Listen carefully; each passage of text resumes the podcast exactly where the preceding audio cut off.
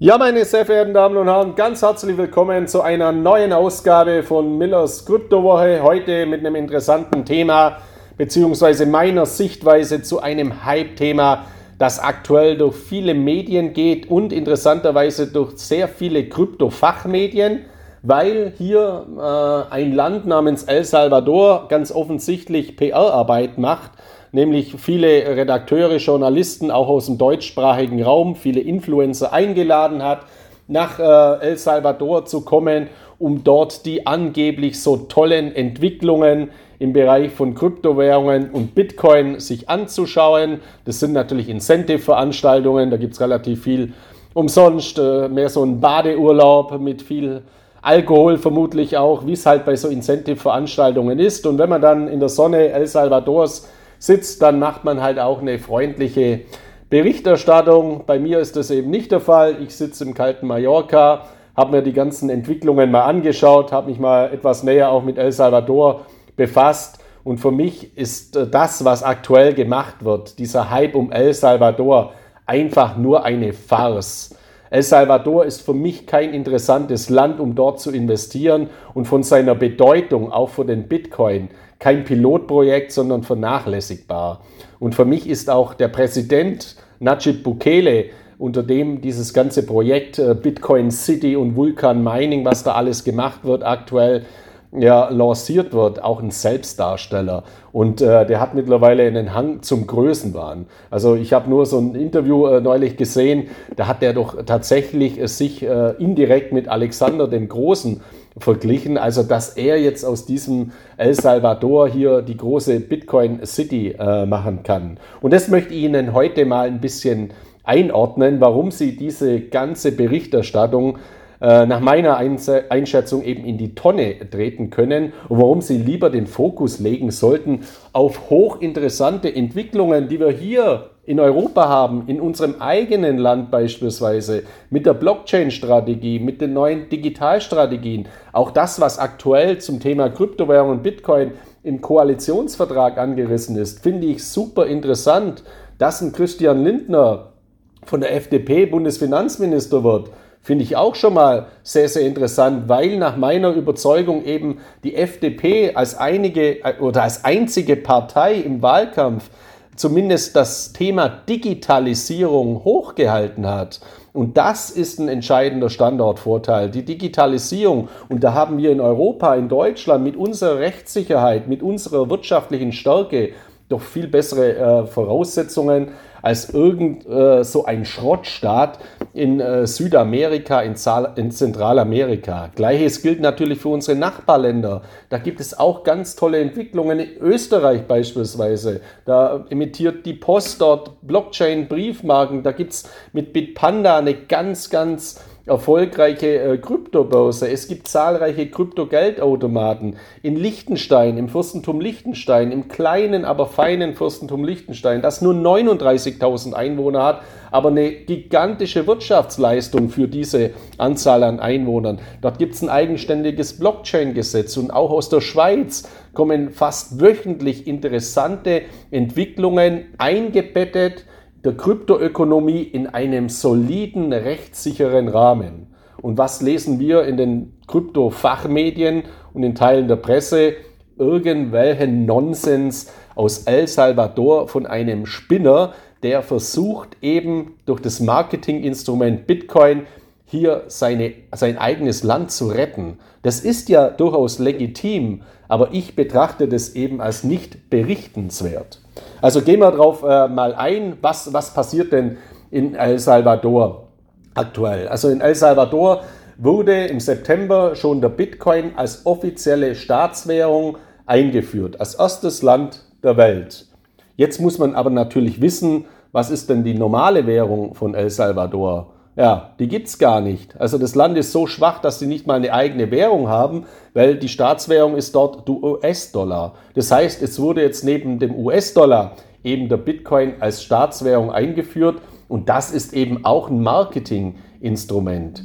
El Salvador war über Jahre geprägt von Bürgerkriegen und auch heute noch toben hier Bandenkriege. El Salvador ist ein Land, mit den höchsten äh, Kriminalitätsraten der Welt. Also sicherheitstechnisch auch hochgefährlich. Und wir haben in El Salvador auch eine massive Spaltung in der Gesellschaft. Enorm viele arme Menschen, enorm viele junge Menschen ohne jegliche Perspektiven und einige natürlich auch sehr, sehr reiche und auch natürlich sehr gute Regionen, also so, so Art äh, Nobelghettos kann man es fast schon beschreiben, denen es eben sehr, sehr gut geht. Aber diese wirtschaftliche Spaltung ist natürlich auch ein ganz, ganz großes Problem. In Relation zu anderen Ländern in Südamerika hat äh, El Salvador keine Rohstoffvorkommen und keine Bodenschätze. Also nicht äh, wie beispielsweise Venezuela, das ja auch ein gescheitertes Land ist, äh, dominiert vom Sozialismus äh, und äh, Postkommunismus seit vielen Jahren und Jahrzehnten, wo wenigstens äh, Ölreserven in großem Ausmaß vorhanden sind. Oder in Ländern wie Brasilien, wo eben Bodenschätze wie Edelmetalle sehr, sehr stark vorhanden sind. Das alles gibt es in, äh, in El Salvador nicht. Und darüber hinaus sind die Unternehmen in El Salvador natürlich im internationalen Kontext überhaupt nicht wettbewerbsfähig. Also sie haben keine Chance am Wettbewerb teilzunehmen. Und das führt natürlich zu großer Armut und großen Unruhen in El Salvador. Bekannt ist El Salvador eigentlich nur durch seine Vulkane, wie beispielsweise den äh, Concagua. Ähm, und dieses Vulkanthema äh, es spielt jetzt natürlich auch wieder bei dieser Bitcoin, ja, von El Salvador eine große Rolle. Also Fakt ist der, dieser Najib Bukele ist ein sehr junger Präsident mit 39 Jahren beziehungsweise mit 38 Jahren wurde er damals äh, im Jahr 2019 zum jüngsten Präsidenten El Salvadors äh, gewählt. Davor war er schon Bürgermeister von San Salvador, also der Hauptstadt äh, von, ähm, von El Salvador. Und er hat jetzt eben diese Bitcoin Week auch ins Leben gerufen, nachdem der Bitcoin als Staatswährung eingeführt wurde plant man jetzt eben eine eigene Stadt zu bauen, eine sogenannte Bitcoin City. Das soll auch gleichzeitig eine Steueroase werden, also vergleichbar jetzt mit Strategien wie Singapur, Panama, Dubai oder ähnlichem. Das heißt, hier sollen keine Steuern erhoben werden. Die einzige Steuer, die erhoben werden soll, ist eine moderate Mehrwertsteuer. Dadurch sollen natürlich Unternehmen angezogen werden und eben etwas Prosperierendes in diesem Land entstehen. Ja, ich halte das für eine komplette Illusion. Also ich würde mich nie in so einem Land, wenn ich ein Start-up-Unternehmen bin, ansiedeln mit so einer hohen Rechtsunsicherheit und mit so gesellschaftspolitischen Spannungen und auch mit einer geostrategischen Lage, die jetzt auch nicht gerade als ideal zu betrachten ist. Und man darf ja nicht vergessen, andere Städte haben auch innovative Lösungen, beispielsweise Miami in den USA. Dort gibt es auch einen Bürgermeister, der eben Miami zu einer Art Bitcoin City ausbauen will. Und das gibt es in anderen Ländern eben auch, wie beispielsweise in der Schweiz oder im, im Fürstentum Liechtenstein. Und wenn ich jetzt ein Jungunternehmer bin, äh, dann würde ich eher die rechtssicheren Rahmenstrukturen in, der, in, in solchen Staaten nutzen, wie jetzt in El Salvador. Dann ist andere Marketing-Thema nach der Einführung des Bitcoin als Staatswährung, nach dem Bau von der Bitcoin City beziehungsweise dem geplanten Bau. Das sind ja alles Planungen und aus meiner Sicht eben alles Hirngespinste von eben Najib Bukele. Das soll auch mitfinanziert werden durch eine sogenannte Vulkananleihe. Also hier ist es eben die Strategie zu sagen, dadurch, dass man im Land Vulkane hat, aktive Vulkane hat, will man die Geothermie der Vulkane dafür nutzen, um Bitcoin und Kryptowährungen zu meinen. Ja, ob das jetzt äh, technologisch umsetzbar ist, äh, glaube ich schon. Also die Geothermie ist ja etwas, was nachweislich äh, Energie äh, zur Energiegewinnung äh, beiträgt. Aber ob diese ganzen Pläne in diesem Kontext dann wirklich umsetzbar sind, wage ich stark zu bezweifeln. Dann hat er auch noch was geredet von äh, Broadcasting, also Blockchain Broadcasting über Satelliten und ähnliches. Also ich weiß nicht, ob dann El Salvador plant, einen Satelliten ins All zu schießen, um die, die Blockchain dann über einen Satelliten abzubilden. Das kann man ja alles machen, wenn man ein Land ist äh, wie China oder USA, wo die grundlegenden Strukturen passen. Aber wenn eben in der Stadt äh, Bitcoin-Geldautomaten angezündet werden, die Bevölkerung massiv aufbegehrt und dann äh, fantasiert man von irgendwelchen Satelliten, äh, die man ins All schießt, dann ähm, bewerte ich das eben als nicht äh, seriös. Und ich verstehe auch diesen Hype um diesen Najib Bukele eben nicht. Weil wenn man mal sieht, wie der auch die Regierung äh, gebildet hat, also der hat mal eine eigene Partei gegründet, Nuevas Ideas, äh, also neue Ideen, also so, so vergleichbar wie, wie Emmanuel Macron beispielsweise das in Frankreich gemacht hat, aber natürlich mit einem ganz, ganz anderen oder weitaus solideren Weg. Und wenn man sich mal die politischen Strukturen anschaut von Najib Bukele, dann ist es eben auch Vetternwirtschaft, dass der, was er in El Salvador auch als Präsident beibehalten hat. Also ein Onkel von ihm ist beispielsweise der Handelsminister. Zahlreiche Ministerposten sind auch wieder ja, mit Bekannten eben besetzt worden, nicht durch eine freie Wahl.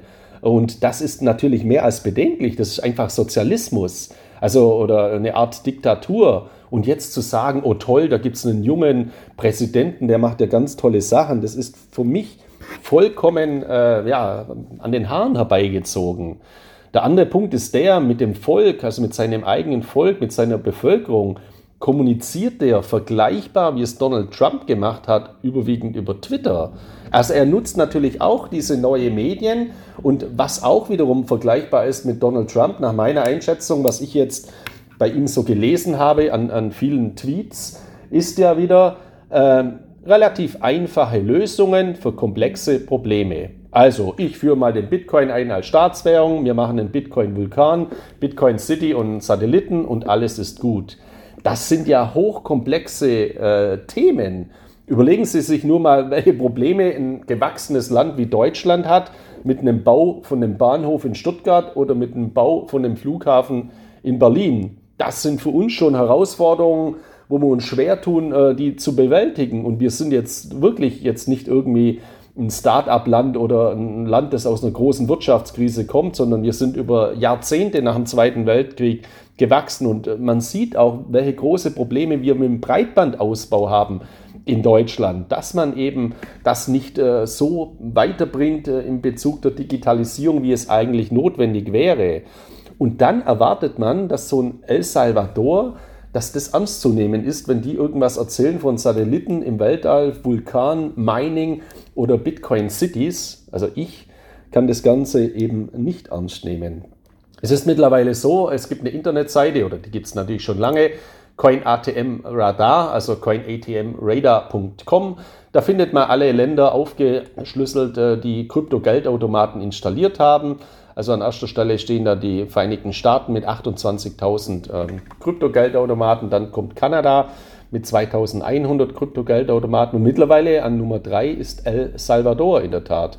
Noch vor Spanien mit 190. Übrigens einer von diesen 190 Kryptogeldautomaten in Spanien, den habe ich bei mir im Büro äh, stehen. Also ich kenne mich auch ganz gut aus mit dieser Systematik von Kryptogeldautomaten und weiß auch da die Komplexität. Und in El Salvador war es eben so, da wurden äh, jetzt eben 205 Krypto-Geldautomaten aufgestellt. Es wird so eine staatliche Wallet äh, praktisch angeboten, bei denen man umgerechnet dann 30 Dollar in Bitcoin ausgeschüttet hat äh, für die Bevölkerung. Aber vom Volk wurde das nicht in dem Maße angenommen, wie es jetzt kommuniziert wurde, auch in manchen Medienberichten oder auch von Najib Bukele äh, gedacht wurde. Es gibt Bilder auch von brennenden Kryptogeldautomaten in äh, El Salvador, äh, die natürlich auch äh, viel sagen, was eben das Volk wirklich will, nämlich Strukturreformen, auch Politreformen. Also sie können, glaube ich, so eine Kryptostrategie, so eine Blockchain-Strategie umsetzen als Staat aus einer Position der Stärke heraus. Aber wenn ich ein vollkommen am Boden liegendes Land bin und dann nur ein Bitcoin einführe und glaube, jetzt zieht das Wachstum an, dann ist es eben aus meiner Sicht eine ganz, ganz große Illusion, die El Salvador hier unterliegt. Und aus meiner Sicht werden diese ganzen Hirngespinste von Najib Bukele zum Scheitern verdammt sein. Also ich, man kann sich das ja in ein paar Jahren mal dann anschauen. Äh, Habe ich jetzt recht gehabt oder ist El Salvador das neue Hongkong oder das neue Singapur Südamerikas oder die neue Schweiz Südamerikas geworden? Ich äh, würde fast einen Besen fressen, wenn das äh, der Fall sein sollte, aber ich täusche mich natürlich auch gar nicht. Ich würde es dem Land auch wünschen, dass es den Menschen dort besser geht. Aber so glaube ich das eben nicht. Was ich aber jetzt halt schade finde, ist diese Medienberichterstattung, dass äh, sehr, sehr viele aus der deutschsprachigen Krypto-Community ganz offensichtlich eben auch nach Salvador mitgeflogen sind zu dieser Werbewoche, also anders kann man das ja nicht sagen, und sich natürlich auch ein bisschen einlullen lassen von dem, was man da gezeigt bekommt. Natürlich fährt man da nicht in die Favelas oder wie die Slums dort heißen und schaut sich da an, wie schlecht es den Menschen geht, sondern diese Bitcoin-Woche ist natürlich in einem Badeort abgehalten worden und man zeigt natürlich auch über die Botschafter dann denjenigen Journalisten und Influencern, die man da eingeladen hat, die neuen, die Innovationen, die positiven Dinge in, äh, in El Salvador, die es äh, hier äh, schon gibt und das, das Negative, das lässt man eben weg. Aber als Journalist, als investigativer oder objektiver Journalist sollte man sich von derartigen eben auch nicht blenden lassen weil ansonsten kommen genau äh, solche Berichterstattungen zusammen. Und man könnte ja gerade meinen, äh, El Salvador hat einen Bitcoin jetzt erfunden oder es gibt da etwas äh, ganz, ganz Neues, was revolutionär ist oder Staaten wie Deutschland und Österreich oder wir sollten uns jetzt mal am Präsidenten von El Salvador ein Vorbild nehmen. Ja, um Gottes Willen, bitte nicht. Ich verstehe das, was äh, Najib Bukele macht. Er hat ja gar keine anderen Handlungsspielräume vermutlich. Er muss ja irgendwas tun, um sein Land eben aus der kompletten Wirtschaftskrise und aus dem Chaos zu führen. Und er versucht es eben über diese Marketingstrategie, über Twitter zu kommunizieren und Auslandsinvestitionen anzuziehen. Ich gehe aber nicht davon aus, dass eben äh, Unternehmen oder Innovatoren, Start-up-Unternehmer sich wirklich in, Venez äh, in El Salvador ansiedeln. Wie gesagt, geostrategische Lage schlecht, Rechtssicherheit schlecht, wirtschaftliche Rahmenbedingungen schlecht und nur weil da eben ein paar Krypto-Dinge äh, umgesetzt werden, ist das ja im internationalen Kontext noch nicht anerkannt. Da glaube ich eben, dass sich derartige Unternehmen in den USA eben ansiedeln, wo es ja auch tolle Möglichkeiten gibt, vom Silicon Valley, also von San Francisco bis eben Miami oder New York, wo es auch Kryptogesetze äh, gibt und wo es einen klaren Rechtsrahmen und eine klare äh, Regulierung gibt. Auch die zweite, die Parallelstrategie von Najib Bukele, äh, die Lancierung einer neuen Steueroase, ist doch im Zeitalter, wo Steueroasen international geächtet werden, wo äh, Steueroasen international reglementiert werden, ein total utopisches Ziel. Das hätte man vor 50 Jahren machen können, als äh, Länder wie Singapur oder durch attraktive Rahmenbedingungen, auch die Schweiz oder Liechtenstein, eben viel Kapital angezogen haben. Aber heute muss man seine Standortvorteile oder kann man seine Standortvorteile im internationalen Kontext nicht mehr über steuerliche Gesetze als Steueroase definieren. Weil sollte das so sein, würde El Salvador umgehend auf einer schwarzen oder grauen Liste stehen und dann würde man ein Unternehmen in El Salvador haben, riesige Probleme bekommen, international hier überhaupt Aufträge zu bekommen, weil man eben in der Steueroase angesiedelt ist. Also für mich sind beide Strategien in El Salvador zum Scheitern verurteilt unter diesen Rahmenbedingungen unter, unter, und auch unter diesen äh, Voraussetzungen, auch wie das Najib Bukele eben kommuniziert. Also ich weiß nicht, ob Sie, äh, schauen Sie sich mal Bilder im Internet an. Äh, der hat einen, also der zieht sich weiß an, setzt sich dann eine Baseballmütze andersrum auf und äh, redet da wie so ein, so ein junger Rapper. Das ist ja alles toll und äh, mag ja alles mal was Ungewöhnliches sein. Aber das herzunehmen, äh, um Vertrauen zu schaffen, dass wirklich äh, potente, solide Investoren in ein Land kommen, das halte ich nicht für realistisch. Deswegen lassen Sie sich von so einem Hype, wie er jetzt in den letzten Wochen gemacht worden ist, um El Salvador nicht blenden. Und das ist kein Pilotprojekt, das hat auch keine Vorbildwirkung für die Welt, dass jetzt der erste Staat den Bitcoin als Staatswährung eingeführt hat, weil diese Strategie erfolgt aus, einer, aus einem Umfeld der totalen Schwäche und aus dem totalen Nichts. Viel interessanter sind Entwicklungen von Ländern, die stark sind, deren Bruttoinlandsprodukt zu den höchsten äh, der Welt zählt, also das Pro-Kopf-Bruttoinlandsprodukt, wie beispielsweise das Fürstentum Liechtenstein oder wie beispielsweise auch die Schweiz. Und in der Schweiz gibt es immer wieder ganz, ganz interessante Entwicklungen, beispielsweise in einem rechtssicheren Rahmen unter Genehmigung der eidgenössischen Finanzmarktaufsicht der FINMA wurde vor einiger Zeit ein Token auf den Schweizer Franken eingeführt. Ähm, also ein, ein Blockchain-Token basierend auf der Blockchain von Ethereum, ein sogenannter Stablecoin, der den Schweizer Franken abbildet. Das ist für mich eine innovative Entwicklung, auch für ein Land, äh, ein Pilotprojekt, ein erster Schritt, der dann eben weitergehen kann. Oder ganz aktuell gibt es eine Weltpremiere in der Schweiz, nämlich die Digitalbörse SIX hat die erste Tokenanleihe äh, emittiert, also die ersten Tokenanleihe emittiert, die in einem rechtssicheren Rahmen äh, auf dem Finanzmarkt emittiert wurde und umgehend auch platziert wurde. Und da ging es auch um ein um nicht unwesentliches Volumen, nämlich 150 Millionen Schweizer Franken. Das ist eine Anleihe mit einem Coupon von 0,125 Prozent. Das ist jetzt nichts Attraktives, klar. Aber man hat jetzt die Möglichkeit hier über eine Anleihe, beziehungsweise institutionelle äh, Investoren, über eine Anleihe eben in den Schweizer Franken äh, zu investieren. Eine Fälligkeit hat diese Anleihe im Jahr 2026. Was eben auch hier interessant war, dass wichtige Banken auch in diesem Emissionsprozess mit beteiligt waren, nämlich die UBS, die Credit Suisse und die Zürcher Kantonalbank. Also man hat hier auch den Weg gefunden, die alte, die konventionelle Bankenwelt mit der neuen Blockchain-Welt zu verbinden. Und das ist spruchreif. Das heißt, das, was hier gemacht wurde in der Schweiz, ist schon passiert. Es wurde schon umgesetzt. Das, was in El Salvador gemacht wird, das ist alles bla bla bla. Das ist alles geplant, das könnte man machen, das versucht man zu machen und so weiter. Da ist nichts gemacht. Aber über diese Emission der ersten Digitalanleihe, der ersten Tokenanleihe basierend auf einem Hybridmodell in der Schweiz, da habe ich relativ wenig gelesen. Hört sich halt auch irgendwie ein bisschen langweilig wahrscheinlich an. Das ist aber richtungsweisend für unsere neue Kryptoökonomie, für die Blockchain-Ökonomie, für die Token, äh, für die Tokenisierung, für die Digitalisierung der Finanzwirtschaft in der Zukunft, weil es eben die Kombination sein muss von konventionellen Finanzmärkten, von aktiver Regulierung eingebettet in einem regulatorischen Umfeld mit den entsprechenden technologischen Weiterentwicklungen.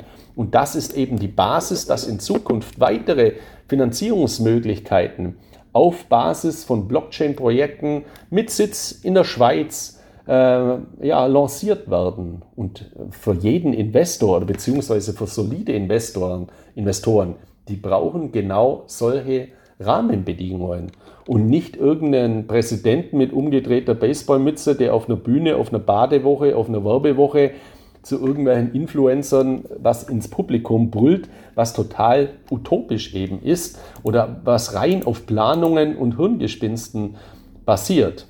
Und deswegen, äh, ja, ähm, mein Fazit in diesem Zusammenhang, schauen Sie bitte eben eher auf die Entwicklungen, die wir vor unserer Haustüre haben, in unserem eigenen Land, die solide sind, die Rechtssicherheit vor allem auch bedeuten und die medienwirksamen, geradezu gehypten ja, Hirngespinste von Najib Bukele fallen für mich eben nicht in den Bereich eines innovativen Vorreiters, sondern eines grotesken Selbstdarstellers, mit stark zunehmender Tendenz zum äh, Größenwahn. Und die wichtigen Kryptofortschritte, die wir derzeit in vielen Bereichen sehen, die sehen wir eben in den USA, die sehen wir auch in Teilen Asiens, die sehen wir aber auch in Europa und auch innerhalb der Europäischen Union, aber mit Sicherheit nicht in El Salvador.